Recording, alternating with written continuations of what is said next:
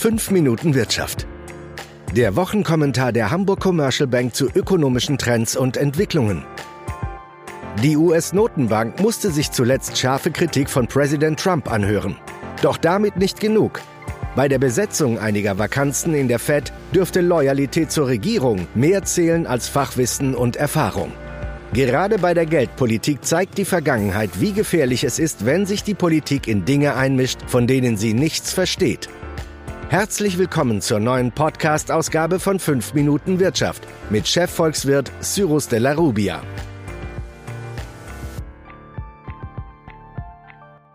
Lieber 5% Inflation als 5% Arbeitslosigkeit.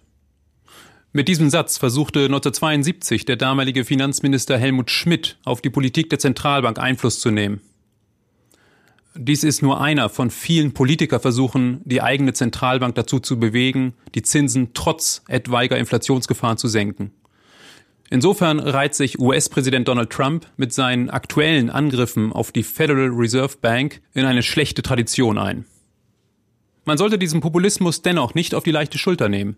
Denn die Erfahrung zeigt, politisierte Notenbanken führen im besten Fall zu einem von Unsicherheit geprägten Kapitalmarktumfeld, im schlechtesten Fall zu Hyperinflation. Die Diskussion um die Unabhängigkeit der US-Notenbank hat in den vergangenen Wochen an Fahrt aufgenommen, nachdem Trump angekündigt hat, zwei fragwürdige Kandidaten für das Direktorium der Fed zu benennen. Sie haben sich in erster Linie durch ihre Loyalität zum US-Präsidenten und massive sowie inkonsistente Kritik an der Notenbank profiliert, nicht aber durch geldpolitische oder regulatorische Fachkenntnis. Der Kandidat Stephen Moore etwa propagierte erst kürzlich in einem Gastbeitrag für das Wall Street Journal, dass der Leitzins sich an einem Korb von Rohstoffpreisen orientieren sollte. Angesichts der Tatsache, dass die Rohstoffpreise im vierten Quartal 2018 deutlich gefallen sind, hätte die Fed die Leitzinsen nicht erhöhen, sondern senken müssen, so Moore. Den Umkehrschluss, dass die Notenbank jetzt die Zinsen aufgrund steigender Rohstoffpreise erhöhen müsste, den zieht der Fed-Kandidat hingegen nicht.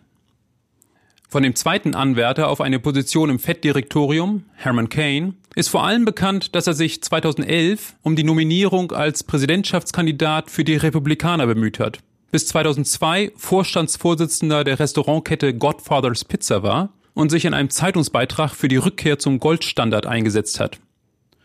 Die Nominierungen sind noch nicht offiziell und insbesondere Keynes Person ist bei einigen republikanischen Senatoren, die ihn gegebenenfalls im Senat bestätigen müssten, hoch umstritten. Beruhigen kann das jedoch nicht.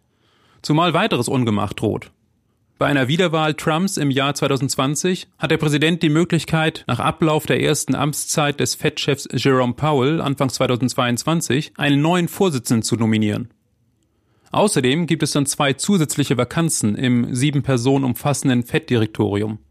Werden auch diese Positionen mit Trump-Loyalisten besetzt, ist es mit der Glaubwürdigkeit der altehrwürdigen Institution Fed nicht mehr so weit her.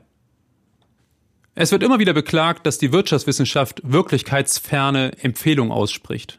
In der Geldpolitik ist Ökonomen jedoch das Kunststück gelungen, die Erkenntnisse aus der empirischen und theoretischen Forschung in eine sehr wirksame Politikempfehlung zu übersetzen.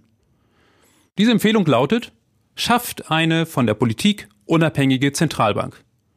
Dies hat sich seit den 1990er Jahren in immer mehr Jurisdiktionen durchgesetzt, auch in zahlreichen Schwellenländern, das Ergebnis in diesen Ländern ist eine über Jahrzehnte bestehende hohe Geldwertstabilität.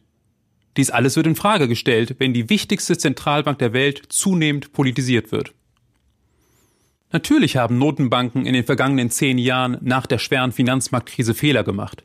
Wir wissen nicht, ob die Politik der Anleiheankäufe richtig war, ob die Europäische Zentralbank möglicherweise schon mit Zinserhöhungen hätte beginnen müssen oder ob die Federal Reserve Bank zu aggressiv oder zu vorsichtig agiert. Wir wissen aber, dass der institutionelle Rahmen, der die fachliche Qualifizierung und die politische Unabhängigkeit der geldpolitischen Entscheidungsträger in den Vordergrund rückt, eine entscheidende Voraussetzung ist, um die Wahrscheinlichkeit von Fehlern in der Geldpolitik zu minimieren.